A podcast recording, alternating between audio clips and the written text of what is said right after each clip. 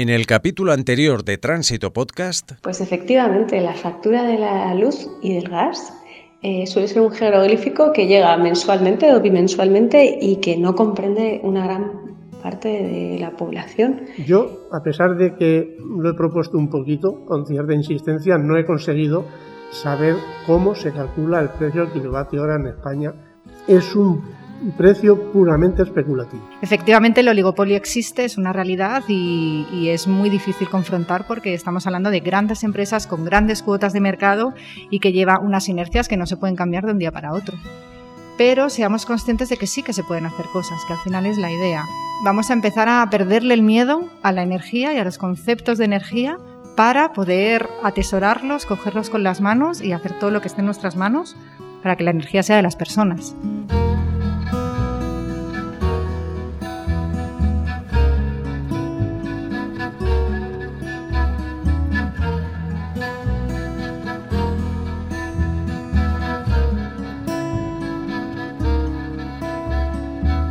Bienvenidas y bienvenidos a Tránsito Podcast, un proyecto radiofónico de la Asociación Danos Tiempo que ha salido al espacio ECO de Lavapiés en Madrid para hablar de energía. Retomamos la tertulia con Eugenio Martínez Sainz de SOM Energía, con Cristina Royce de la plataforma por un nuevo modelo energético, con Belén Sánchez de Socaire y con Laura Feijó, responsable de autoconsumo de ECOO que en el anterior capítulo nos explicaba los beneficios económicos de optar por el autoconsumo eléctrico en nuestros hogares. ¿Es fácil? Sí, es fácil. Claro que sí. Hay que apoyarse en gente en quien confíes y en gente que sean expertos del tema, ¿de acuerdo? Pero es lo mismo que si cambias la caldera de tu casa, no la cambias tú. Bueno, pues te vas a una empresa, a dos empresas, preguntas un par de presupuestos y te vas enterando. Es asequible también efectivamente hay que hacer cierta inversión inicial. Pero mira, en una unifamiliar podríamos estar hablando de unos 4.000, entre 4.000 y 5.000 euros para tener un sistema de autoconsumo muy apropiado, que vas a amortizar porque va a repercutir desde el primer día que lo instales en ahorros directos en tu factura. Es decir, vas a estar comprando menos luz y por lo tanto ahorrando. Me vais a preguntar el plazo de amortización. Pues en una unifamiliar podemos hablar entre 10, 12 años para una instalación que va a durar 30. Vamos a el kilovatio hora más barato es el que no se consume. Es el más barato. Y el segundo más barato, el que autoproduces, es decir, el que puedes generar en el tejado de tu casa. Pero es que además, si nos ponemos de acuerdo con los vecinos, que sí, que a veces hablamos de comunidad de vecinos, pero si nos ponemos de acuerdo es todavía más fácil y más barato, porque se consiguen se consiguen sinergias en los precios, digamos, de forma que a lo mejor por una inversión de 1.000 euros ya puedes tener cierta parte de tu consumo energético autoproducida y estar ahorrándote 90, 100 euros, 60 euros en la factura de la luz todos los meses. Yo no soy ningún experto en el tema, pero remitiéndome a un episodio anterior de este podcast, cuando visitamos la cooperativa de vivienda Entre Patios en el madrileño barrio de Usera, un edificio que se ha construido con el propósito de ahorrar energía, de no desperdiciarla, que tiene placas fotovoltaicas en, en el tejado. Esto es lo que nos mostraban de cuánto pagaron de luz en el mes de enero con la borrasca Filomena y la ola de frío posterior. Son 22 euros donde incluye calefacción, toda la luz, toda la electricidad que he utilizado. Eh, todo el gasto son 22 euros en el mes de enero, incluyendo a, a nuestra amiga Filomena es muy llamativa la diferencia con lo que pagamos muchísimos otros durante ese mismo periodo de tiempo y en esa circunstancia excepcional en la que también se incrementó muchísimo el precio de la electricidad. ¿Por qué sube tanto la luz en los momentos delicados como en una ola de frío? Porque es un precio totalmente especulativo, no por otra razón. Yo ahora te pregunto a ti, ¿por qué las acciones del Santander hoy valen 7 euros y mañana 10? O mañana tres, porque la bolsa es un negocio especulativo. El precio del kilovatio hora en España es lo mismo, es un precio especulativo. La, eh, demanda, la ley de la oferta y la demanda, sabemos que nunca ha sido justa, siempre va en contra del consumidor. No sé si estáis de acuerdo conmigo o no en eso. Parece una ley absolutamente fiel y, y, ecuánime, pero no es verdad. Solo va en contra del consumidor. Entonces, el si, si hay mucho viento, no baja. Si hay poco viento, sube. Y el sol lo mismo. Es así. El precio de la luz es especulativo. El precio de la luz hoy, a estas horas, depende del precio de ayer.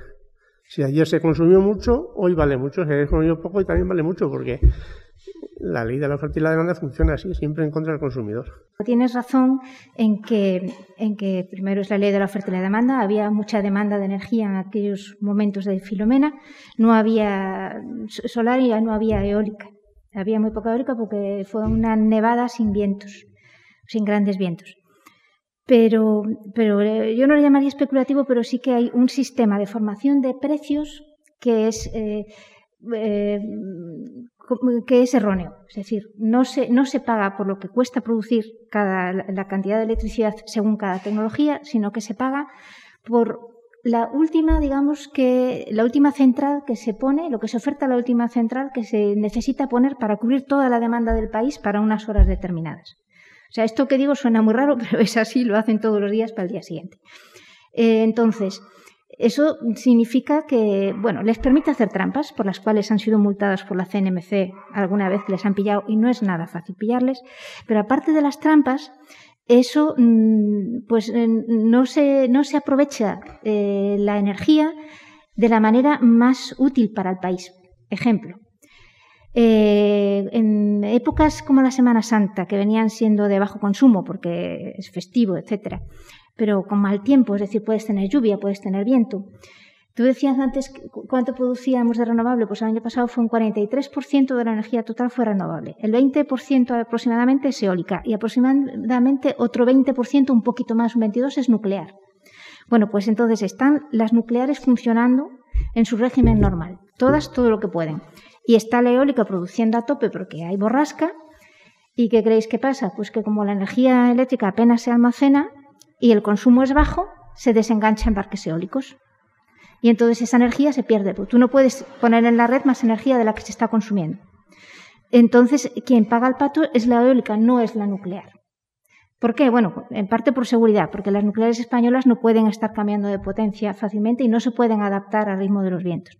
Pero eso, por ejemplo, determina, bueno, aunque la contribución renovable hace que los precios sean más bajos, pero basta con que se meta eh, una central de gas para completar la cantidad de energía que puede hacer falta, para que todo el mundo tenga que pagar el precio a ese precio del gas que puede ser muchísimo más caro de lo que es el, pues el precio de una eólica o lo que cuesta producir incluso con una nuclear. Lo más caro es el gas.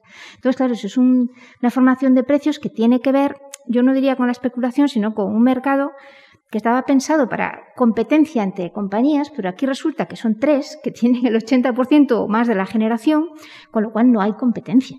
Y es un sistema inadecuado. O sea, una de las cosas que yo creo que tiene que hacer la transición energética es cambiar cómo se forman los precios y dejar sitio a estas otras producciones, como es el autoconsumo, contra la cual estuvieron guerreando en la época del PP, porque, bueno, esta era época de vacas flacas, el consumo había bajado en todo el país por las crisis y no querían otros competidores, se lo querían quedar para ellas. A mí me gustaría poner encima de la mesa una problemática que es que es complementaria a lo que estamos hablando de la subida irracional de las facturas de luz eh, que es, bueno, pues, eh, esto suele afectar a, familia, a familias que están en situaciones más vulnerables, que son las que tienen más problemas para garantizar una cantidad mínima de energía para tener la vivienda a una temperatura adecuada. Pero es que estas familias, eh, estas personas suelen tener acceso a viviendas que son, digamos, de las peores calidades constructivas, que son las que peor aisladas están, las que peores ventanas, puertas, cristales, carpinterías, persianas tienen, ¿no? Entonces digamos que la vulnerabilidad energética va de la mano de la vulnerabilidad habitacional. Entonces habría que poner un esfuerzo muy grande en plantearnos que la rehabilitación energética es la clave para, digamos, disminuir la demanda energética de los edificios, porque al fin y al cabo, pues que una familia tenga dificultades para pagar las facturas, es un problema, pero es que si tu vivienda es un sumidero de energía, ese problema va a estar ahí siempre. Entonces, yo hago un llamamiento ¿no? a que es importantísimo eh, no solo luchar por que la energía tenga un precio asequible para todo el mundo, sino que todo el mundo también tenga acceso a una vivienda con unas condiciones habitacionales mínimas que respeten, digamos, unas temperaturas adecuadas tanto en invierno como en verano, porque que no se nos olvide que Madrid en verano, pues es que la gente se va porque es insufrible, ¿no? Es una isla de calor, es, es muy difícil, ¿no? llevar una, una, vida agradable, ¿no? En a esas temperaturas tan horribles que, que sufrimos en julio y agosto. Entonces, pues bueno, las administraciones públicas deberían estar también poniendo el foco en reducir la demanda energética de todas, de todas las viviendas, ¿no? independientemente de, de tu, digamos, tus ingresos, ¿no? Porque al final, ¿qué es lo que pasa? Que salen unas ayudas, por ejemplo, de la Comunidad de Madrid o del Ayuntamiento, eh, el plan madre, el plan no sé qué, pero es que al final las familias que más lo necesitan se van a quedar fuera. Y entonces es una pescadilla que se muerde la cola. La familia que menos ingresos tiene es la que va a acceder a las peores viviendas de todas y eso es, es injusto, porque entonces, eh, ¿cuándo se termina esa, esa, espiral de la vulnerabilidad? Así que, bueno, reflexionemos ¿no? sobre lo que importante es bajar la demanda energética de toda la ciudad, digamos, generalizando, ¿no? que, que, es muy, para mí es, es clave para, para poder abordar eh, la pobreza energética ¿no? y poder eh, erradicarla. Estamos hablando de las bondades de las energías renovables, pero también tienen algunos inconvenientes. A veces se habla de la necesidad de algunos minerales que también provocan otros problemas eh, de todo tipo. ¿Existe este debate también eh, sobre el reverso de las renovables y, y las cosas a mejorar de estas energías? Hombre, eh, yo creo que como en cualquier actividad humana, pros y contras siempre hay. Eso, pues, las placas fotovoltaicas, pues, son materiales, eh, exigen, minerales mm, escasos, difíciles de conseguir, que se consiguen con mucha explotación humana, sin, en, en terceros países a los que empobrecemos y de los que nos enriquecemos y a los que luego no queremos compartir nuestra vida con ellos, ahí hay un discurso amplio. Y ahí dentro de las energías renovables y de la autoproducción hay un pequeño inconveniente que está claro, hay que usar baterías. Si quieres tener eh, suministro continuo, tienes que almacenar la electricidad y las baterías hoy por hoy pues tienen un componente contaminante a largo plazo pero mm, yo creo que son inconvenientes totalmente despreciables en comparación al CO2 del carbón, del petróleo, del gas y para qué hablar del uranio. Los residuos de uranio los tenemos escondidos debajo de la alfombra en todos los países. No queremos saber de ello y nadie nos cuenta lo que pasa, pero algún día vendrá que esas toneladas de residuos contaminantes a miles de años vista, bueno, miles a lo mejor me he pasado, a, cientos, a cientos o miles de años vista, es un riesgo para todas las generaciones futuras. Y de eso no se habla, y eso no se valora. Y eso lo estamos pagando todos los españoles. Entonces yo, por mi parte, creo que los inconvenientes de estas energías renovables no son ni mucho menos comparables con los de las energías contaminantes. Yo creo, como bien has dicho, no hay pro sin contra ni contra sin pro.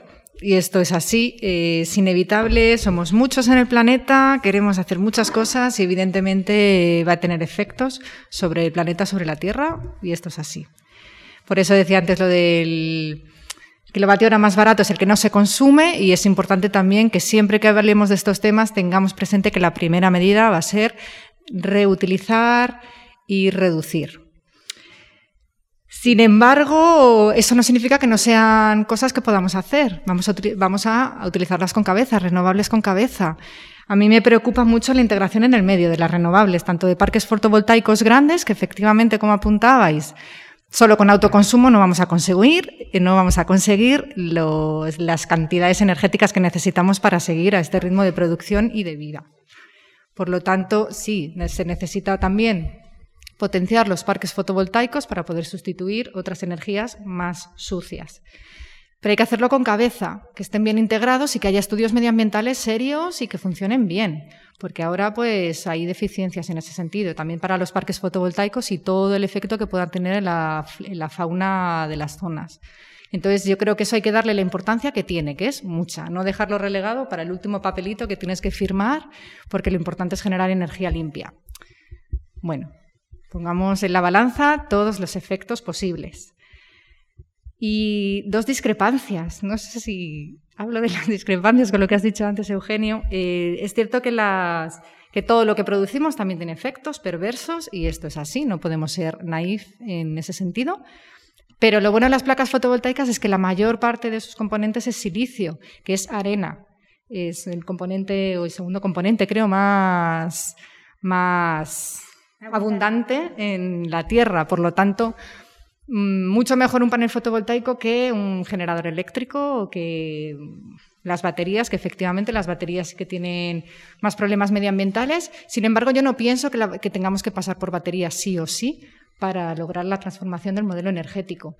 Creo que la mejor batería que tenemos ahora mismo es la red eléctrica, que ya está funcionando, que hemos pagado entre todos y todas porque es mm, pública y es nuestra y que por lo tanto no es imprescindible tener baterías para que un sistema de autoconsumo funcione bien y correctamente. Podemos siempre tirar de la red, que para eso está. Sí, sí, totalmente de acuerdo contigo. Eh, se me ha olvidado mencionar en la generación eólica que hay muchos accidentes con aves. Pues no cabe duda, las palas dando vueltas matan a algunas aves, algunas cigüeñas, algunas águilas, algún buitre, algún milano. No cabe duda de que eso está ahí. Ahora, ¿eso eh, nos puede hacer frenar de alguna manera la instalación de los generadores? Pues yo honestamente pienso que no. Hay que evitar lo que se pueda. Vamos a poner medios, lo que queramos, pero no podemos quitar a los generadores y volver al carbón. Creo que eso es inevitable, ¿no? Y efectivamente las baterías no son eh, el único camino por el que hay que andar. Hay que usarlas en algunas ocasiones, porcentaje pequeño en el cómputo nacional, pero bueno, pues ahí están. Y la red tiene, la red no la vamos a eliminar nunca. Podemos autoproducir para nosotros a nivel familiar. Una fábrica, una empresa difícilmente va a producir, eh, va a autoproducir su energía que necesita la red. Ahora, la red tiene eh, un problema hoy por hoy, que está en manos privadas la producción la distribución y la comercialización. Y la distribución es una fase que algún día tendremos que plantearnos que sea pública. ¿Qué razón hay para que la distribución eléctrica de media y baja tensión hoy siga estando en manos de las grandes empresas? Si eso lo hemos pagado a través de impuestos y de ayuntamientos a lo largo de 50 años. Algún día habrá que plantear que la distribución esté en manos de los municipios, de las autonomías, y un productor local en un pueblo, en una ciudad, en un barrio, pueda producir y distribuir sin coste, más que el mantenimiento de la red, sin tener que pagar peajes a las empresas que lo manejan hoy por hoy. Esa es un aliciente que tenemos que poner encima de la mesa, yo creo, ¿no? Por definir el concepto, ¿a qué nos referimos cuando hablamos de una energía limpia? Yo creo que es una escala de impactos comparados. Como ella dijo, eh, la única energía que no tiene impacto es la energía que no se produce, porque se, obtiene el servicio, porque lo que necesitamos no, no, es energía, son los servicios energéticos, necesitamos el calor, necesitamos la electricidad para lo que sea, pero, pero no es la energía en sí. En ese sentido es lo de que la energía es un derecho porque los, servicios energéticos son un derecho. No hay, no hay derecho a eso, que la gente tenga que malvivir en el siglo XXI, etcétera, ¿no? Pero, pero caramba, es que si te pones a comparar los impactos globales de las energías renovables respecto, por ejemplo, a la cuestión del cambio climático, que para mí es una cuestión esencial, porque hay muchos problemas ambientales. A veces te hablan de la biodiversidad, como si fuera un problema diferente separado del cambio climático. La biodiversidad es un problema y era un problema. Tú imagínate que no hay cambio climático. Tenemos un montón de problemas igualmente sobre los que hay que trabajar. Pero viene, existe el cambio climático y lo que hace es empeorar todos esos problemas y, y encima eh, eh, darnos un límite de tiempo a partir del cual arriesgamos en que las cosas se precipiten de una manera que en determinadas zonas del mundo significa catástrofe, ¿no? en el sentido de más huracanes, más inundaciones, etcétera, etcétera. Y eso no lo podemos olvidar. Entonces, eh, impactos de energías, pues si toda la energía tiene un impacto, escoge, si puedes, la, que tenga menos impacto. Durante montones de años, hasta, no sé, la última década, yo creo que la, historia siempre era, es que son muy caras, son muy caras, son muy caras. Pues desde el 2010 te, hablan de que los paneles eh, fotovoltaicos han bajado un 80%. Eh, la eólica ha bajado, bueno, no me acuerdo las cifras, ¿no? Pero eso es lo que nos da ahora la oportunidad de que podamos tener en nuestra casa un panel, de que una fábrica puede tener en su, encima de su tejado un panel, que eso son producción de energía de muy bajo impacto porque además no ocupas territorio necesario para otras cosas. Pero lo que pasa es que no nos llega. No nos llega suponiendo no que vivimos como vivimos hasta ahora, sino que tenemos un nivel de vida con menos gasto y menos consumo y todo eso, que está por ver cómo lo podemos hacer en una sociedad tan compleja como la nuestra, donde yo no veo que se pueda volver al campo a vivir como vivía la España de los 50 o 40 y, tampoco podemos vivir como la España de los 70, 80 y más para acá. ¿no? Habrá que buscar cómo hacerlo y porque hay que gastar menos energía, pero aún así esa energía no se va a poder producir, la que necesitamos solamente con nuestros tejados solares. Hay que hacer otras cosas. Entonces hace falta, como tú dijiste, la evaluación de impacto ambiental no es un papelito, tiene que ser seria, porque si hay que instalar, pues tiene que instalarse con el menor daño posible a la biodiversidad, al paisaje, a todo lo que sea necesario. Y eso hay que hacerlo en serio y probablemente la Administración no ha sido capaz, por lo que sea, de, hacerlo como se debe hacer. ¿no? Se ponen instalaciones de varios parques eh, como si fueran parques diferentes, pero todos en la misma área, con lo cual la, potencia total es muy grande, pero las potencias se han evaluado independientemente en número con potencias más pequeñas, ¿no? con lo cual le dan el ok a cada uno de ellos, pero eh, no se evalúa el conjunto. Tonterías así se, han hecho, barbaridades así, ¿no? requiere planificación por parte del Estado. Lo de las baterías puede ser un problema no ya por la batería del autoconsumo, por la batería asociada a parques fotovoltaicos. Claro, es que si queremos quitar de en medio eh, gas y queremos quitar de medio nuclear, necesitamos una potencia de respaldo, porque no siempre, a todas horas, en todas circunstancias, hay sol y viento. Pero hay otras maneras de hacerlo. Está el bombeo, lo que se llama bombeo, eh, aprovechar los embalsas de energía hidráulica para cuando sobra eólica, sobra energía renovable, pues elevar el agua a una cota más alta y cuando haga falta la tienes preparada para poder generar electricidad. Eso tiene que ampliarse y mejorarse. Pero luego hay energías renovables, tecnologías que son gestionables, como es la termosolar, que se llama, donde tú lo que haces no es producir electricidad en un panel fotovoltaico, sino que lo que haces es concentrar la luz del sol en un fluido, lo calientas. Eso se queda muy caliente mucho tiempo. Decían que hasta una semana algunas instalaciones pueden tenerlo, eso. Y entonces, claro, por la noche también puedes producir, porque si tienes eso caliente, pues evaporas agua, mueves una turbina, que es como funcionan las normales, ¿no? Eh, pero ¿qué pasa? Que es más cara que la eólica y la fotovoltaica ahora mismo.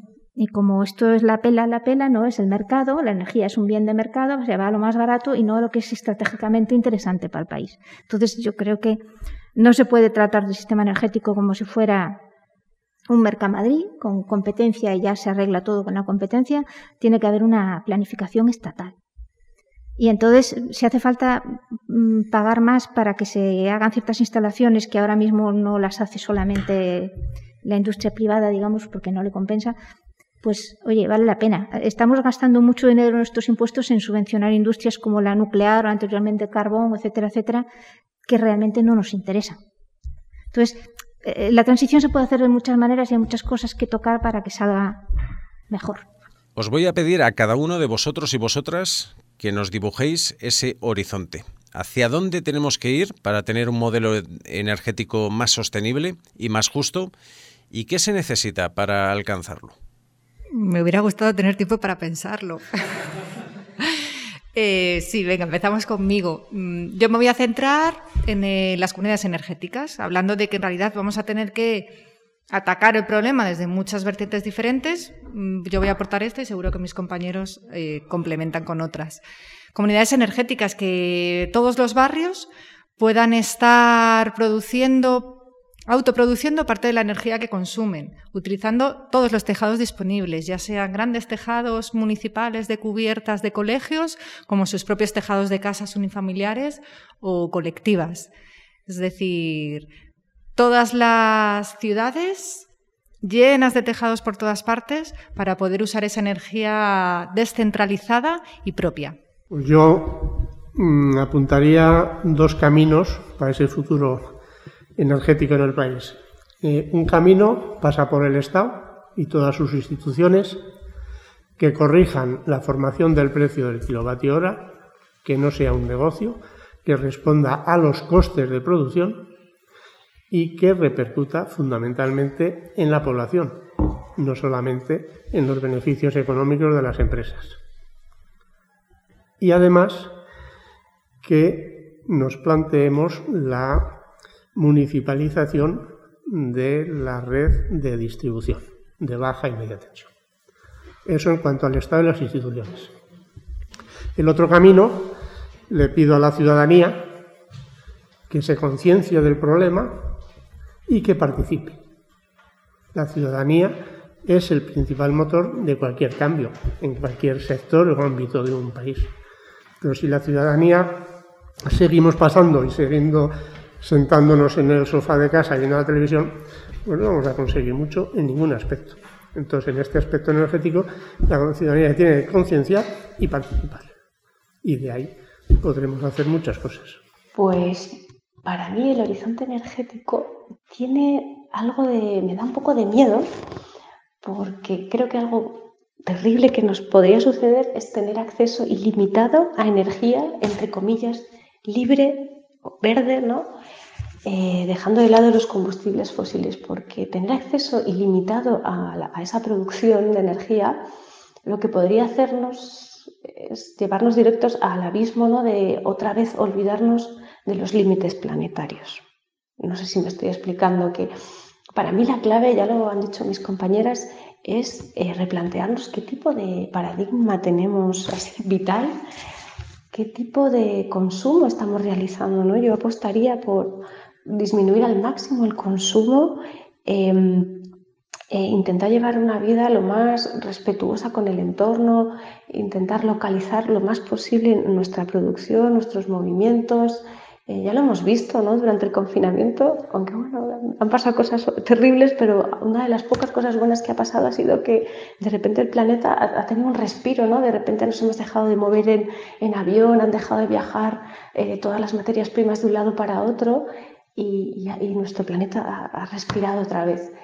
Y yo creo que ese es nuestro camino. O sea, evidentemente necesitamos energía, no voy a ser eh, tecnófoba en ese aspecto, pero tenemos que reducir muchísimo nuestra demanda y nuestra dependencia energética, apostar por la eficiencia, por los buenos hábitos de consumo, por el kilómetro cero en, eso, en, nuestra alimentación, en, en, nuestra forma de vestirnos, en bueno, las decisiones que tomamos día a día.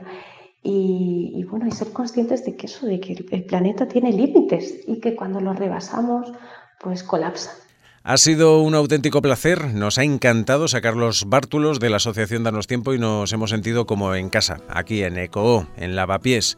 Y muchas gracias Laura Fijó por recibirnos y por tu participación. Muchas gracias a vosotros, ha sido un placer y muy interesante. Belén Sánchez de Socaire, un placer y enhorabuena por la labor que hacéis en Socaire pensando también en los consumidores más vulnerables. Muchas gracias, ha sido un placer compartir este ratito con todas vosotras y, muy fan de, de saber que seguís haciendo radio desde Hortaleza.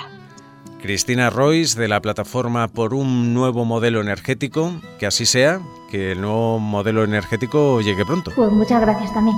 Y por último, Eugenio Martínez Sainz de Som Energía, que como hemos comprobado será dentro de poco un gigante de la energía. Gracias a vosotros y a vuestra disposición para lo que os hagamos falta.